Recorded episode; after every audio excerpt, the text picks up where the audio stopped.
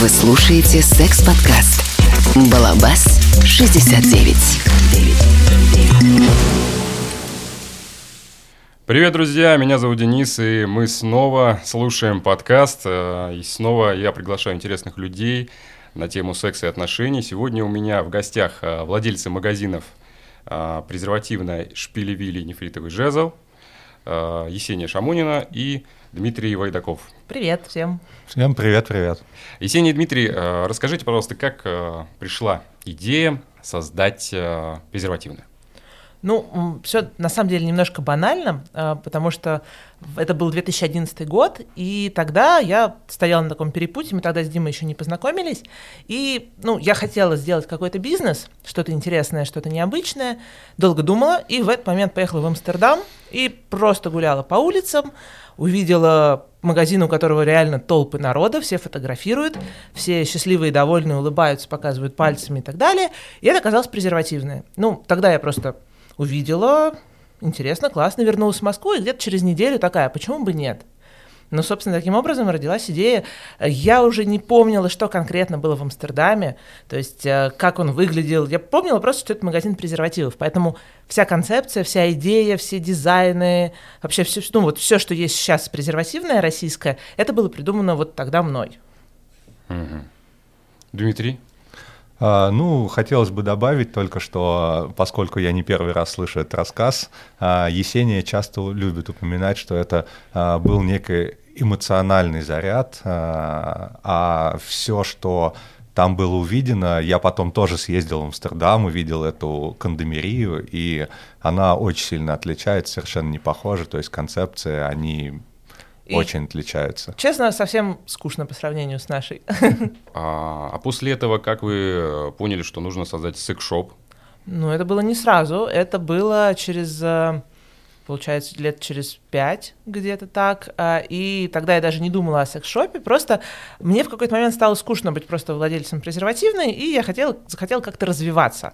И пошла работать в оптовую компанию, которая торгует секс-игрушками по России, и, и что-то так втянулось, мне стало так интересно, я стала ездить по другим магазинам, я стала действительно очень хорошо разбираться в теме, в секс-игрушках, в в, даже главное не, столько, не только в секс-игрушках, но еще и в том, какие бывают секс-шопы сейчас в Москве и по всей России, потому что я с тренингами ездила и по России, видела, как все устроено везде. И мне прям захотелось придумать какой-то интересный проект, который бы не был похож на то, что существует сейчас в России. Вот таким образом как раз появилась идея шпилевили нефритовый жезл, и вот как раз после этого Дима присоединился к, к созданию магазина. А, Мне, безусловно, была концепция интересна с точки зрения бизнеса. А, Я провел достаточно глубокий анализ, посмотрел, а, как это происходит в других а, странах Запада, и мне показалось это интересно. У нас, во-первых, а, рынок был существенно меньше продажи на душу населения, то есть емкость рынка а, позволяла войти на него, а, маржинальность рынка на тот момент была достаточно привлекательной, и, в общем, все расчеты показывали, в том числе экспертной Есении, она позволяла войти на этот рынок и успешно себя там зарекомендовать. И плюс э, достаточно интересная концепция, очень классные дизайны. Это было ни на что не похоже, это было очень э, классно, достаточно весело. И вот сама концепция сделать э, то место, где люди не будут себя чувствовать э, как-то скованно, э, место с легкой, шутли... с легкой шутливостью отношения к сексу, это было классно. А, как, а как появилось название? А, Честно, я села, ну как и презервативная тоже появилось название, я просто села и начала выписывать всякие прикольные названия, и это было не брейншторминг с кем-то, это просто наедине с собой, там еще был вариант «В топе магазин резин», но слава богу, что это не пошло в дело, вот, а со «Шпилли-Вилли и нефритовый жезл», что-то мне так захотелось а, обыграть, ну, поскольку изначально была тема, вот как Дима сказал, чтобы было весело, забавно и снимало вот этот а, стресс и страх у многих людей, которые есть п- перед понятием секс-шоп, интимная тема и так далее. Я такая подумала, а почему бы не сделать некоторую пародию или что-то такое на женские любовные романы? Вот, и, соответственно, стала искать списки в интернете просто, как в женских любовных романах называют разные органы, женские, мужские, какие есть аллегории, там, игра на флейте и так далее и тому подобное. Просто распечатала этот список, и, в общем, так как-то сложилось, что вот нефритовый жезл, он действительно где-то в топе был в этом списке, а шпили-вили — это более такая простая вещь, более понятная, скажем так, Люди шутливо называли секс шпили-вили достаточно часто, и, в общем, это такой очень э, распространенный, понятный термин. А, при этом он не закостенелый. И сочетание, вот это длинное название, оно сразу обращает тоже на себя внимание и немножко ассоциируется там, например, Гарри Поттер и Тайная комната, Шпилевили и Нефритовый жезл. Какая-то сказочная страна получается. Ну, да, в общем, да. Отчасти была цель создать именно такую страну, где каждый может чувствовать себя комфортно, не стесняться и прийти решить любую задачу. Ну, я согласен, это действительно срабатывает, потому что я очень часто бываю на белорусской, и вот как не обратить внимание на одно только название, на одну вывеску, это вот задают кучу внутри вопросов, откуда, что это, где это и как то Вот, когда ты уже это знаешь, понимаешь, но все равно уже смотришь и продолжаешь опять, э, и как-то хочется опять зайти, да, а, ну, я думаю, также срабатывает это на остальных людях, кто идут впервые. Да, все верно, и вот тоже, поскольку секс-шопы особо нельзя рекламировать другими способами, там единственное, что если на улице, это там, ну, флайеры, но ты не повесишь нигде билборд, ты не сделаешь еще что-то, а флайеры это, ну, на мой взгляд, это, конечно, иногда эффективно, но многих раздражает, то есть скорее какой-то негатив можно словить. А, соответственно, вывеска и витрина является единственным, что может завлечь, завлечь человека внутрь. Вот поэтому было такое важное внимание именно к названию, к вывеске, и важно было сделать оформление витрин тоже таким э, ярким. Конечно, его немножко подпортило российское законодательство, потому что раньше оно выглядело лучше, mm. потом пришли и потребовали немножко его убрать глубже, оно стало видно не так со всех сторон, но ничего. В общем, а, мы всегда рассчитывали на сарафан прежде всего, и на сарафан, безусловно, с точки зрения качества, качества консультаций, а, качества товаров, а, подоб... четко подобранный ассортимент, и, в общем, название — это тоже часть сарафанной стратегии, которая заставляет людей делиться и рассказывать, о, там такая прикольная штука. Потому что только наше название уже неоднократно светилось в различных пабликах, люди фоткают э, и с улыбками выкладывают.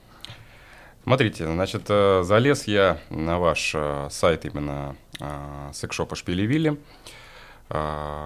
прочитал один абзац, решил выписать и задать вопрос по поводу mm-hmm. этого. Большинство секшопов, которые есть в Москве, можно условно разделить на две категории. Рыночная палатка и бутик. Одни заставляют окунуться в 90-е, другие создают слишком романтично томную атмосферу, и почти везде вам немного некомфортно.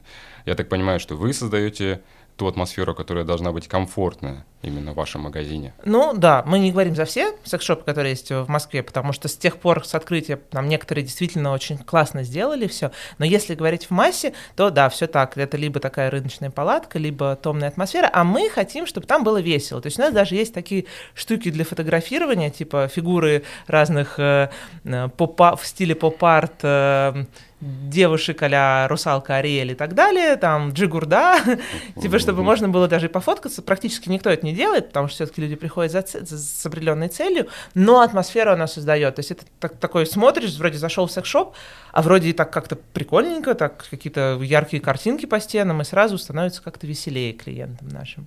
Поэтому, ну вот да, мы стараемся такую атмосферу создать. Это, безусловно, исключительно наше личное мнение, а, но нам показалось, что в Москве практически нету вот секс-шопов, которые были бы рассчитаны на целевую аудиторию, которую себя представляем мы сами. То есть нам нигде не нравилось. И было классно, вот ну, у Еси классная концепция, которую она представила, и я был, в общем, в восторге, и так и пошло. Хорошо, а как вы сейчас э, участвуете вообще в э, ваших проектах? Как вы поделили между собой? обязанности какие-то? Так, как Дима в самом начале говорил, я отвечаю больше за какие-то э, концепцию, за товары, за, э, ну, за, за общение с людьми, с теми же самыми какие-то дизайнерские моменты. А Дима операционная деятельность, э, отчетики, работа с сотрудниками, там вот такого рода.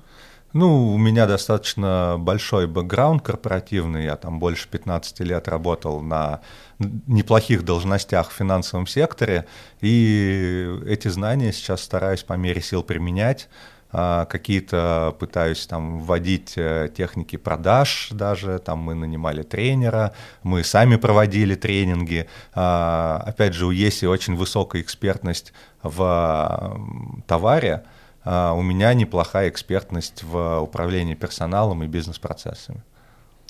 А расскажите, с какими трудностями вы сталкиваетесь и столкнулись изначально, когда создавали? Ведь э, бизнес в России достаточно хлопотное дело именно с нуля поднять, так сказать. Мы говорим про 2011 год, когда еще презервативная только была. Именно. Тогда трудностей не было, потому что я была юная девушка, 21 год, с горящими глазами, которая море по колено, э, все, все должно сложиться, все должно получиться.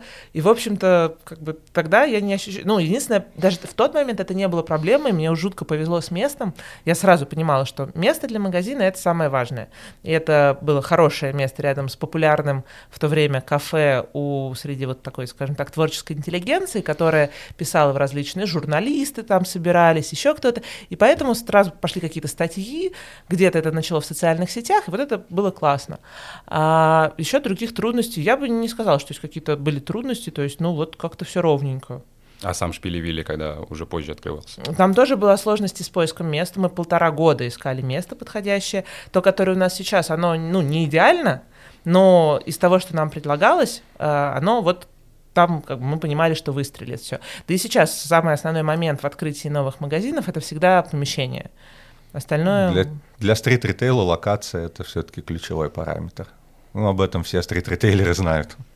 Понятно. Ну, сейчас э, так таковых каких-то трудностей повседневных? Нет, там мы проходим, у меня же несколько проверок у нас было официальных, мы все проходим, как бы у нас все чистенько, все беленько, пушистенько, там и пожарка, и то, и все, и как бы никаких нам вопросов нету. А я понял. Именно по секс-шопу.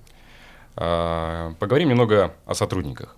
Угу. Значит, а, пришел я в презервативную на Мясницкой, там со мной а, работал а, Николай. Угу. Очень интересный парень, достаточно ведомый в своих вопросах, ответах, собственно, которые он мне повел, так сказать, краткий ликбез провел по поводу того, какие презервативы, что и чего и как там и так далее. Вот. Благодаря чему я сделал правильный выбор. А, несомненно скажу правильно, потому что мне понравилось. О, это, вот. это хорошо. А, и мне понравилось прежде всего, что действительно человек а, в курсе, человек действительно, как он и говорит, что он пользуется теми вещами, которые он и продает, а это многое означает. Как вы выбираете таких сотрудников? Где вы их находите? Это вопрос к Диме. Дима? А, ну, мы прежде всего, наверное, через знакомых. То есть а, мы, если... А, такое простое правило, если мы нашли человека, который э, классно справляется даже не с этими обязанностями, мы стараемся людей найти, которые заинтересованы в этой теме, которым э, приятно, прикольно, нравится магазин, которые приходят больше не за деньги работать, а именно которым интересно. И в их среде стараемся найти. То есть, когда у нас появляется необходимость в подборе персонала, мы просим всех а, распространить эту информацию, что мы ищем сотрудника, мы выкладываем в Инстаграм, соответственно, на нас подписаны тоже интересующиеся темой люди. И так вот а, узким кругом, грубо говоря, находится достаточно много людей, кто-то перепащивает, кто-то там кому-то скидывает приходят люди, и им правда интересно, мы это видим, а знания, если человеку интересно, это дело вторичное, у нас есть а, отличные тренеры, а, и он она. Она вкладывает эти знания, и человек довольно быстро выходит на классный уровень. Ну, еще важный момент, что у нас э, мы считаем, мы считаем, что все наши сотрудники, это реально так, это очень интересные личности. То есть даже когда мы принимаем на работу, э, мы беседуем, даже у нас там интересная анкетка есть, где мы в основном не спрашиваем про предыдущий опыт или еще что-то, какими там навыками человек обладает, а чем он интересуется, чем он живет, как бы, ну, вот, кто он такой. И поэтому, наверное, поэтому мы гордимся теми людьми, которые у нас работают, и именно как у нас э, организован процесс подбора персонала. Это правда. при, на первом месте стоят именно вот э, личные качества человека, и у нас все неординарные ребята. Они, э, скажем так, сами немножко креативные, чуть-чуть сумасшедшие, и за счет этого вот такое впечатление о наших магазинах. Но вы сейчас считаете свои проекты успешными? Да, да. Безусловно. Конечно, на них вот эта пандемия немножко повлияла, но она повлияла на весь ну, бизнес. Как и на всех, Немножко да. повлияла. Но... Они не работали, поскольку это офлайновые проекты. Да, но мы довольны тем, что есть. Но это не, не значит, что мы собираемся останавливаться, мы будем придумывать что-то новое, развиваться, расти. Так что э, это успешно, будут еще есть успешные вещи. Но есть какие-то главные достижения, которыми вы гордитесь из этой сферы? Мне кажется, это какое-то прежде всего общее информационное поле вокруг наших проектов, а, то, что людям нравится. Мы еще не слышали, ну, за редким исключением от э, каких-то а, бабушек, бабулек. бабулек, да, которые ай-яй-яй, как же не стыдно. 98% а, отзывов о наших проектах, они очень классные очень позитивные. Люди благодарят, что мы сделали такой классный проект. А, людям, которые вот с ними знакомы, которые не знакомы, они говорят, ой, как прикольно, интересно. И а, вот это вот, наверное, основное достижение, что а, поскольку любой успех состоит из маленьких шагов, нам удалось предпринять много-много маленьких шагов, которые привели вот к такому информационному фону. А в чем э, залог, собственно, успеха вот этого? Мне кажется, это отношение к своим проектам вот как к своим детям в некотором роде. Любовь. Что, любовь, да. Это, ну, это, не, это не столько... Это бизнес, конечно, и когда он приносит деньги, это хорошо, когда он там хорошо приносит день, деньги, это еще лучше, но все равно без того, чтобы ты болел душой за каждый какой-то моментик. То есть вот я там, когда прихожу в магазины, где-то что-то вижу, надо переставить или еще какие-то вещи, то есть вот ну, как, как, как к своему родному относишься, и вот несмотря на то, что там презервативный уже 10 лет проект, как существует, он все равно по-прежнему занимает большую часть там в моем сердце, и в Димином теперь тоже. Слушайте, ну, любовь действительно присутствует, потому что когда э, я вплотную стал с этим всем ознакомливаться, читать, смотреть, э, э, вы выделяетесь э, уникальными э, вещами, которые прилагаются к вашим проектом. Собственно, это гид по секс-игрушкам, mm-hmm. который Есенин написала. Это очень э, интересная вещь. На самом деле, э, за что мне понравился этот гид, что коротенько и по существу. Действительно, очень много нюансов, э, которые, может быть, не все знают, но они раскрыты. И, по сути, если хочешь, можешь где-то уже дальше поподробнее найти. Но здесь ты вот получаешь минимум э, информации, э, так сказать, минимум э, секс-просвет. Да, вот. я а, очень старалась, очень долго его писала. Все. Я понимаю, да, работа сделана объемная, и за это огромный плюс. Потом также я обозначил для себя это приложение. Ну да, есть приложение, но мы хотим его сейчас, оно сейчас не очень функционирует, потому угу. что мы сделаем его реновацию. Ну, я расскажу подробнее о том, что оно из себя представляло. А, это приложение для пар, которые хотят как-то понять желания друг друга и, возможно, где-то стесняются поговорить напрямую, а возможно, где-то а, где-то просто не знают, как вообще бывает вот, что можно попробовать, потому что, ну, в их системе координат такого, например, нету, а вдруг это понравится. То есть там э, пары, э, мужчина и женщина, независимо друг от друга отвечают на вопросы, что им хотелось бы попробовать, потом все это соединяется и дается результат, что вот, типа, вот, вот в этих вещах вы совпали, так что давайте пробуйте. Вот. Но оно немножко устарело с программной точки зрения, поэтому мы вот будем уже сейчас в процессе его такой реновации. Мы его даже сняли, по-моему, сейчас. Да. А, поскольку, да, там а, много ошибок, а, у него упал рейтинг, потому что не было как бы времени заняться его поддержкой правильной, но мы его все равно допилим, выпустим, и оно будет э, еще круче.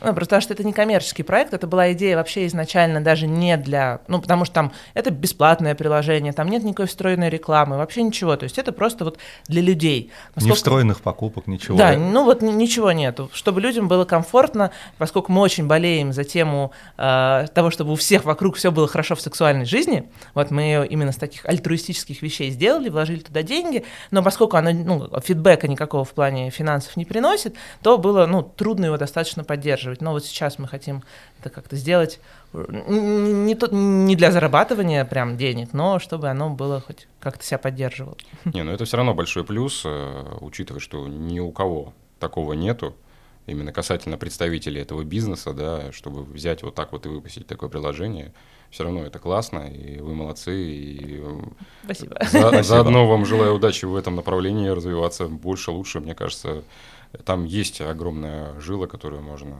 развивать? У нас сейчас готовится очень большой э, онлайн-проект, э, частью которого, в общем, и станет это приложение. То есть это будет некая экосистема, которая позволит, мне кажется, ну, многим людям получить пользу, как э, пропуск, некий гид в дивный мир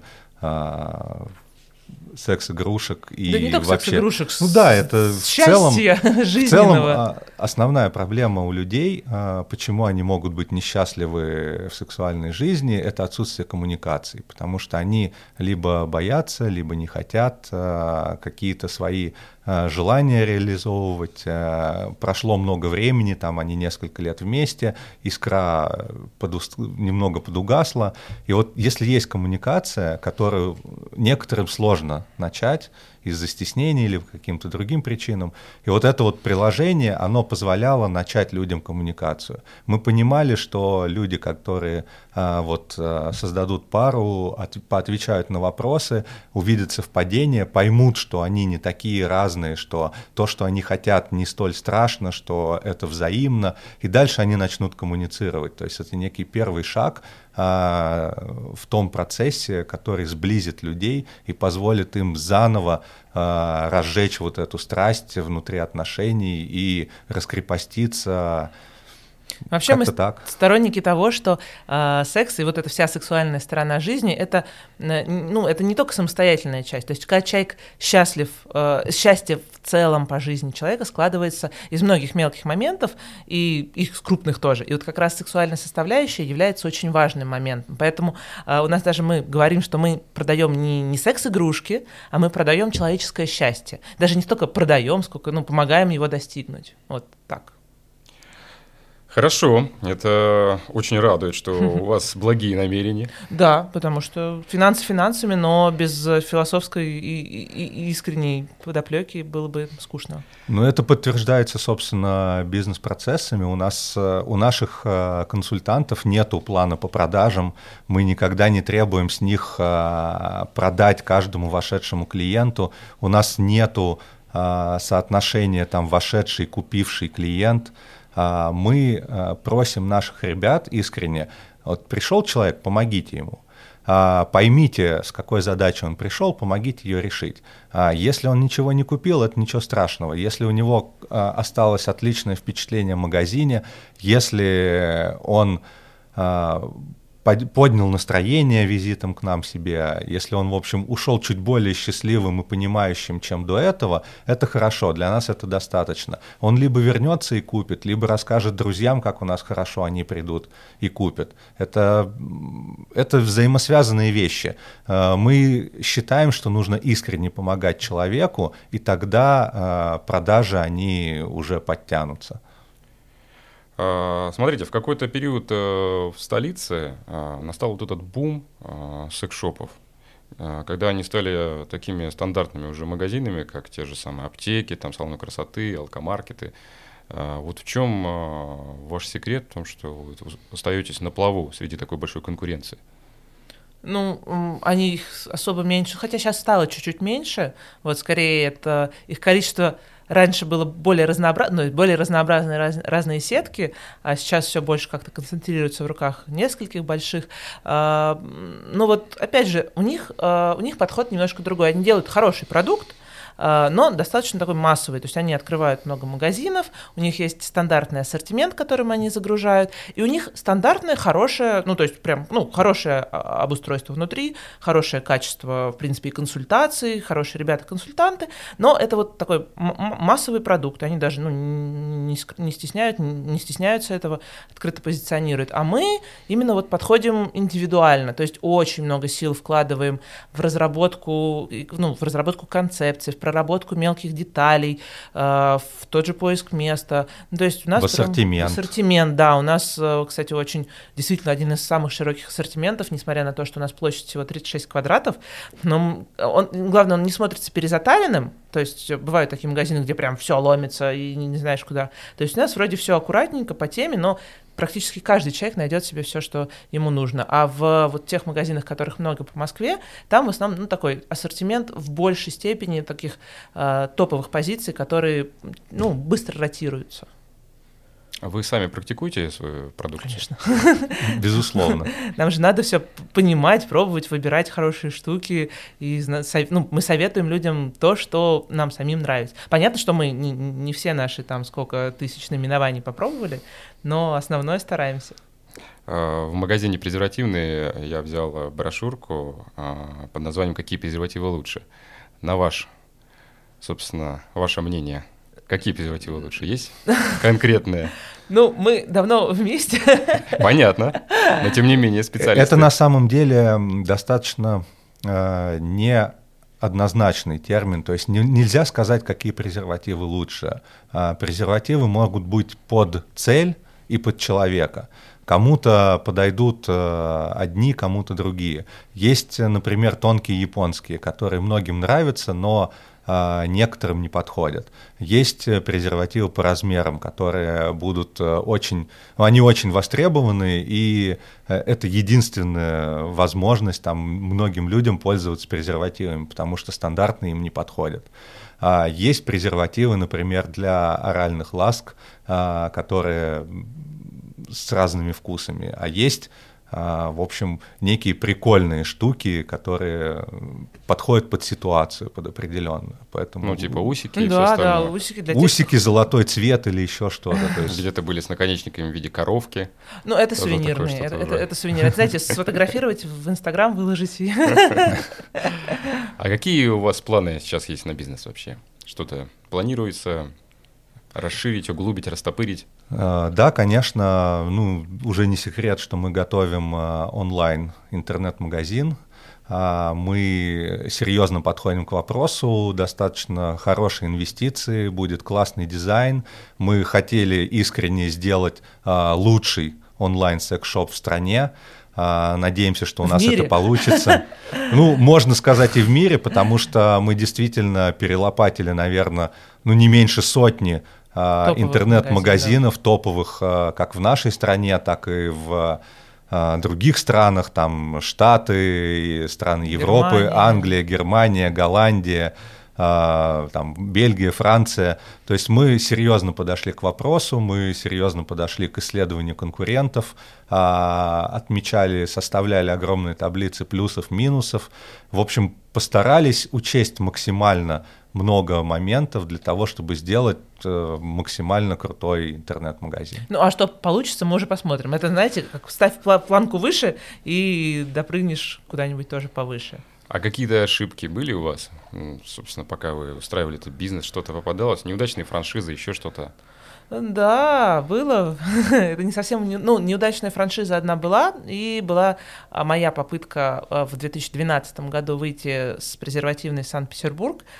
Это, ну, прям ошибка, которая стоила мне и финансовых потерь больших, и, но зато дала очень большой опыт как в операционных процессах, так и в целом в понимании, а, как как вообще, как правильно делать магазины и открывать, потому что это было вот на вот этой волне успеха, первых успехов презервативной московской, э, я такая, а, надо срочно идти в Питер, потому что, ну как же, это как же такой большой как же город, не в Питер, да. как же не в Питер, а в Питере это, это было один или два раза, и, в общем-то, я не очень понимала, где хорошие места, где там какие-то плохие места. И мне показалось, специфику что... местной аудитории. Да, специфику местной аудитории. То есть, э, ну, как я говорила, мне очень повезло, что первое место презервативное, оно вот оказалось рядом с кафе, где правильная публика находится. Хотя оно в переулочке вроде не особо проходимом, но вот правильное место. А в Питере я такая, о, там 100 метров до Сенной площади, классно, ну-ка возьму-ка я это место.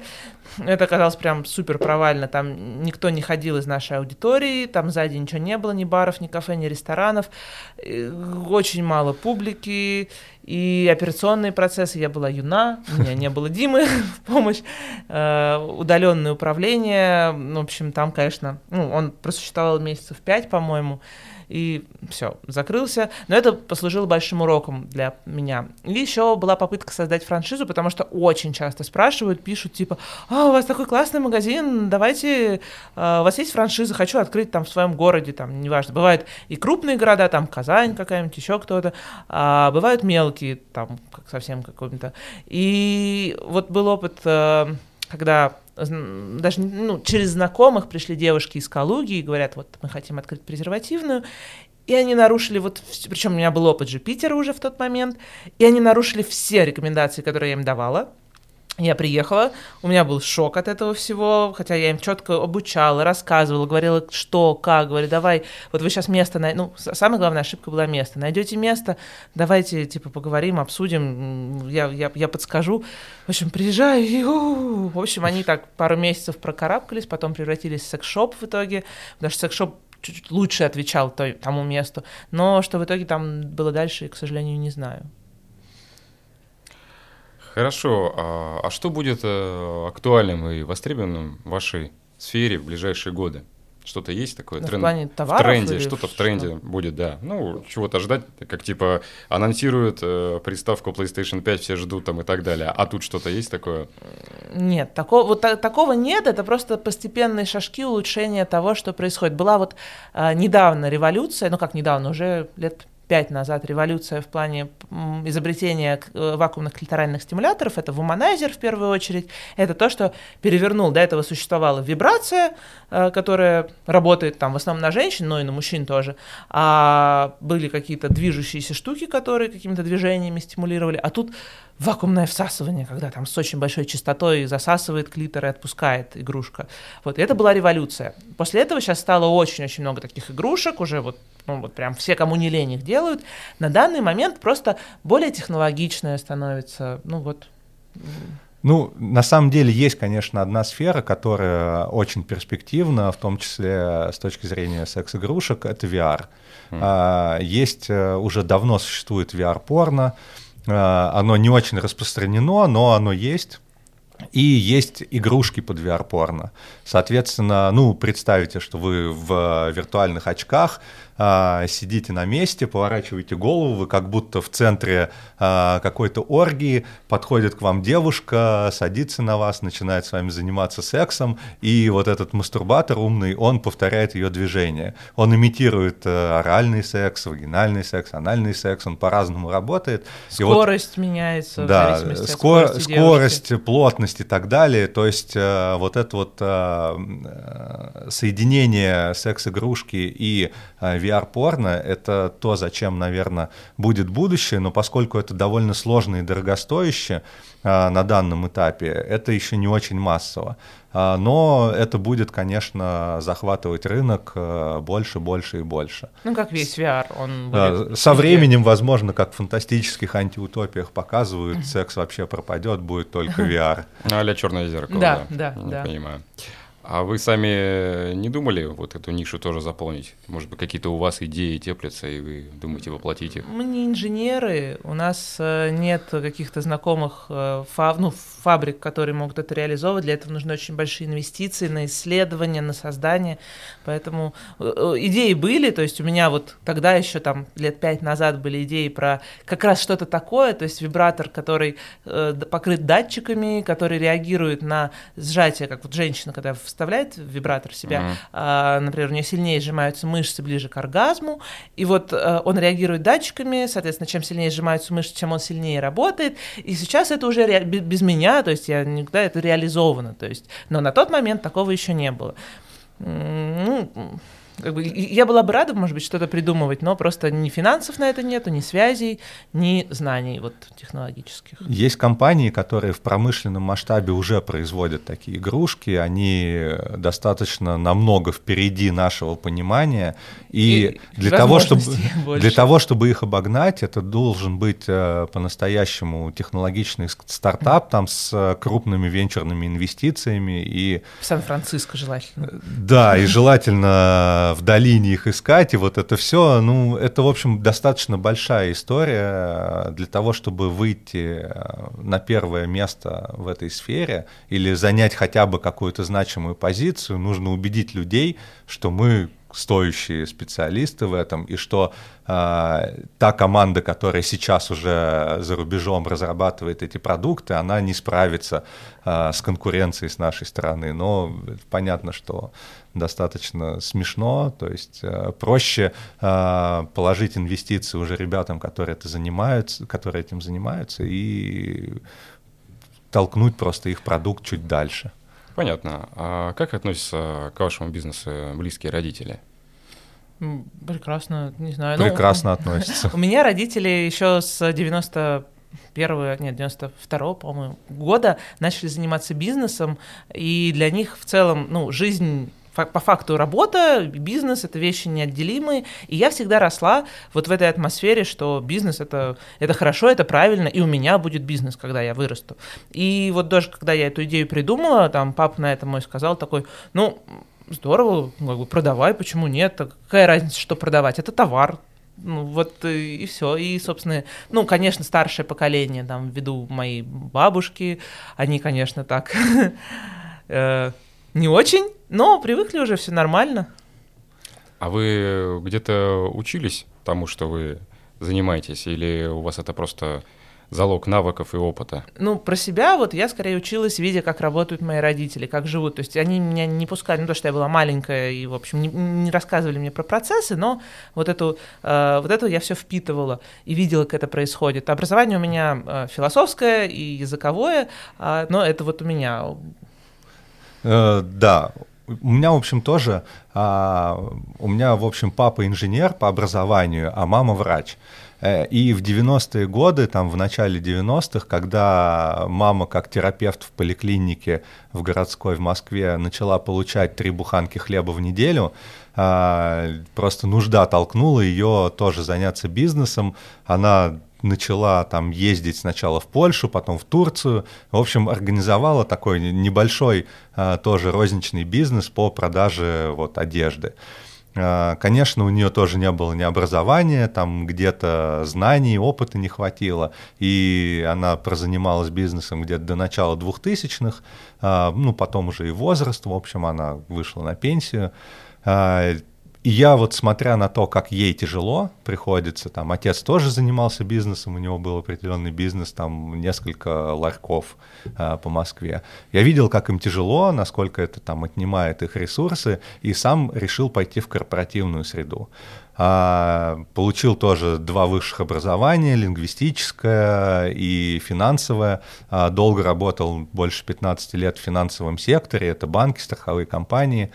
Но вот когда познакомился с Есенией, посмотрел вот на концепцию, на ее идеи, на то, как это все происходит, и понял, что, в общем, можно мои усилия приложить здесь, и это уже у меня не тот опыт, э, у нас есть классный фонтанирующий идеями человек в виде Еси, э, у меня есть я, который более-менее уже знаком с определенными процессами, и в этой синергии мы, в общем, можем делать бизнес вполне хорошо и успешно.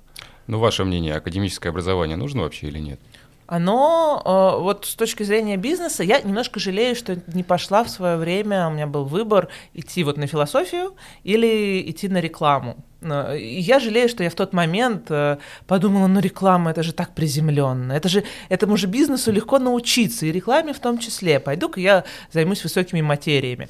Но с другой стороны, это так немножко жалею, а, потому что на самом деле я а очень может довольна. быть, ты бы и не пришла потом к может, тому может месту, быть, где ты сейчас. Может быть, потому что для меня вот э, высшее образование, оно развивает мозг. И на самом деле, не, ну, вот для, для бизнеса, мое мнение, это не так важно, э, получил ли ты бизнес-образование, там MBA, MBA или еще что-то. Важно, что ты умеешь думать, и у тебя есть мозги.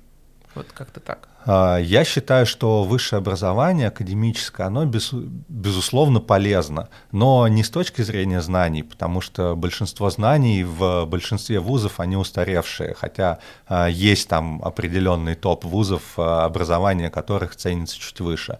Но это очень важно для бизнесмена с точки зрения погружения в среду. Это как мини-бизнес. Ты как студент должен налаживать связи, это ты должен э, учиться общаться с руководителями, со студентами, то есть э, разные коммуникации совершенно. Ты должен уметь вертеться. Если это там большой государственный вуз, это государственная машина, где ты должен как-то вот искать подход к преподавателям, искать подход, если ты хочешь параллельно работать и параллельно учиться, это учит тебя самоорганизации, ответственности, тайм тайм-менеджменту, в конце концов. То есть это дает определенный набор навыков, которые очень полезны в жизни. Может быть, не с точки зрения самих знаний, но с точки зрения навыков, умений. Ну, это совершенно не значит, что человек без образования... Ну, то есть я не считаю, что человек без высшего образования не может создать супер успешный бизнес, потому что порой... Да миллион примеров Школа таких. жизни, вот когда человек там оказывается без денег или, ну, ему нужно зарабатывать, и у него нет денег ни на образование, там, ну, ему нужно зарабатывать, и очень часто они становятся успешными. Это, ну, совершенно не, не стоп-фактор для такого дела. Конечно, это не стоп-фактор, человек человек может от рождения всеми этими навыками обладать или научиться в других условиях. А как сейчас выглядит ваше рабочее место? Вы же, наверное, э, не сидите прямо в магазине. А Двуспальная кровать? А, мы в основном работаем из дома. То есть э, у вас дом забит э, секс-игрушками? Ну, раньше да, но просто раньше ребенок был моложе, и я ничего не понимала. Собственно, там, когда я была пара месяцев, так и было. А сейчас уже нет. У нас дома, ну, все-таки э, работа работой, и, ну и в целом, как бы, товары дома иметь именно как товары не надо. Там они в магазинах продаются и так далее. А у нас работа в основном идет все-таки головой, поэтому ноутбук и голова. А в, своб- в свободное время от работы чем вы занимаетесь? А оно бывает у предпринимателей? Возможно, возможно, лето, кто-то хочет ну, отдохнуть. Конечно, конечно, бывает. Что вы посещаете, куда-то ездите, летаете, отдыхаете? Что? Раньше мы много путешествовали. Mm-hmm. То есть мы старались а, при любой возможности, когда совпадает там временная и финансовая возможность, а, ехать, путешествовать, а, смотреть разные места. Uh, у меня есть, например, хобби, вот uh, я очень люблю кататься на мотиках, и uh, я, например, занимаюсь эндуро. Ну, так, не, не то чтобы профессионально, но на любительском уровне стараюсь повышать свои навыки. Еще мы любим фестивали и организовываем, принимаем участие. Есть такой известный американский фестиваль Burning Man. А, мы на нем тоже были, и сейчас в некотором роде помогаем э, его идеям и вот самой вот этой теме какого-то такого э, фантастического фестиваля реализовываться в Москве. Ну и не только этому фестивалю, то есть, ну, в целом тема фестивалей. Но вот у меня сейчас, поскольку мы все-таки семья с детьми, свободного времени меньше становится. И, ну и в целом я немножко трудоголик, и часто свободное время трачу на работу. На работу. Слушайте, занятный был факт. Недавно, собственно, когда я э, листал мировую сеть, читал э, побольше о вас э, и о ваших проектах. Э, не помню, то ли в прошлом, то ли в позапрошлом э, было году. Э, у вашего сотрудника украли телефон. Ой. Вот, не слышали об этом? Да не, слышали, Конечно, знаем. знаем, да. А, как я понял, значит, э, ребята вроде как из Ингушетии или откуда там, вот, при, зашли, а, он им рассказывал о товарах, вот, один попросил телефон, а, и потом они все быстро ушли, типа попросил позвонить. Было, было такое. Да. Мы не читали статью такую, мы не знали. Может, вам в магазине требуется еще и охранники теперь? Да нет, наверное. У нас на самом деле практически не было вот таких инцидентов. Это единственный а, случай, да и то без насилия какого-то там обошлось, слава богу. Там а, же не отнимали, то есть он просто не, не, сам, конечно, да, я так понял. Сам да. отдал, скажем. Ну, он так. не то чтобы сам отдал. У него телефон, в общем, лежал, грубо говоря, в доступе, и его просто забрали. То есть я позвоню там и все. И человек ушел. Не, Ну, у нас есть горячие эти тревожные кнопки, вот это все. Проблемы бывают редко, и ну прям, и они обычно всегда решаются просто хорошим отношением, ну хорошим диалогом и вот каким-то сглаживанием углов. Такого нет. Что ж, э, я хочу вас поблагодарить еще раз за то, что вы пришли. Э, Я думаю, наша беседа даст много информации для тех, кто хочет открыть свой бизнес. И э, кто захочет именно прийти за новыми удовольствиями, за счастьем. вот, Да, да, за счастье. э, за секс-просветом. э, Я под каждым словом подписываюсь, потому что действительно воочию сам зашел э, и увидел, посмотрел, пощупал, так сказать, э, много чего увидел нового, много что узнал и готов сказать, что да, действительно, вы отличаетесь от других э, секс-шопов. Э, Спасибо. а, Индустрия Спасибо. достаточно крупная, и в Москве, не знаю, как во всех остальных да, городах, но здесь достаточно большой, так сказать, обширный э, рынок, и вот ваш э, магазин, ваши магазины отличаются вот э, тем, что они очень привлекают, и тем, что внутри они относятся к человеку как к тому, кто пришел к ним домой, как к гостю, и э, рассказывают обо всем. Ваши сами специалисты. В общем, э, вам удачи, а, развивайте свой бизнес, а, развивайтесь сами, не стойте на месте. А, Я думаю, что у вас все получится. Вы большие молодцы. Успехов еще раз и э, до новых встреч. Спасибо, спасибо, спасибо, что Спасибо большое. Мы действительно стараемся заниматься именно секс-просветом. И вот Еся ведет Инстаграм, где нет ни капли рекламы, она просто, опять же, рассказывает людям, как э, они могут э, изменить свою жизнь. Хорошо. а, Ну а вам, дорогие слушатели, хочу еще раз напомнить, э, не забываем лайки, звездочки, колокольчики. Подписывайтесь на всех площадках. Мы имеемся. В Телеграме есть канал, в Инстаграме есть, собственно, тоже блог. Поэтому жду вас. Ваши фидбэки очень важны для меня. Всем удачи, до свидания. Пока-пока!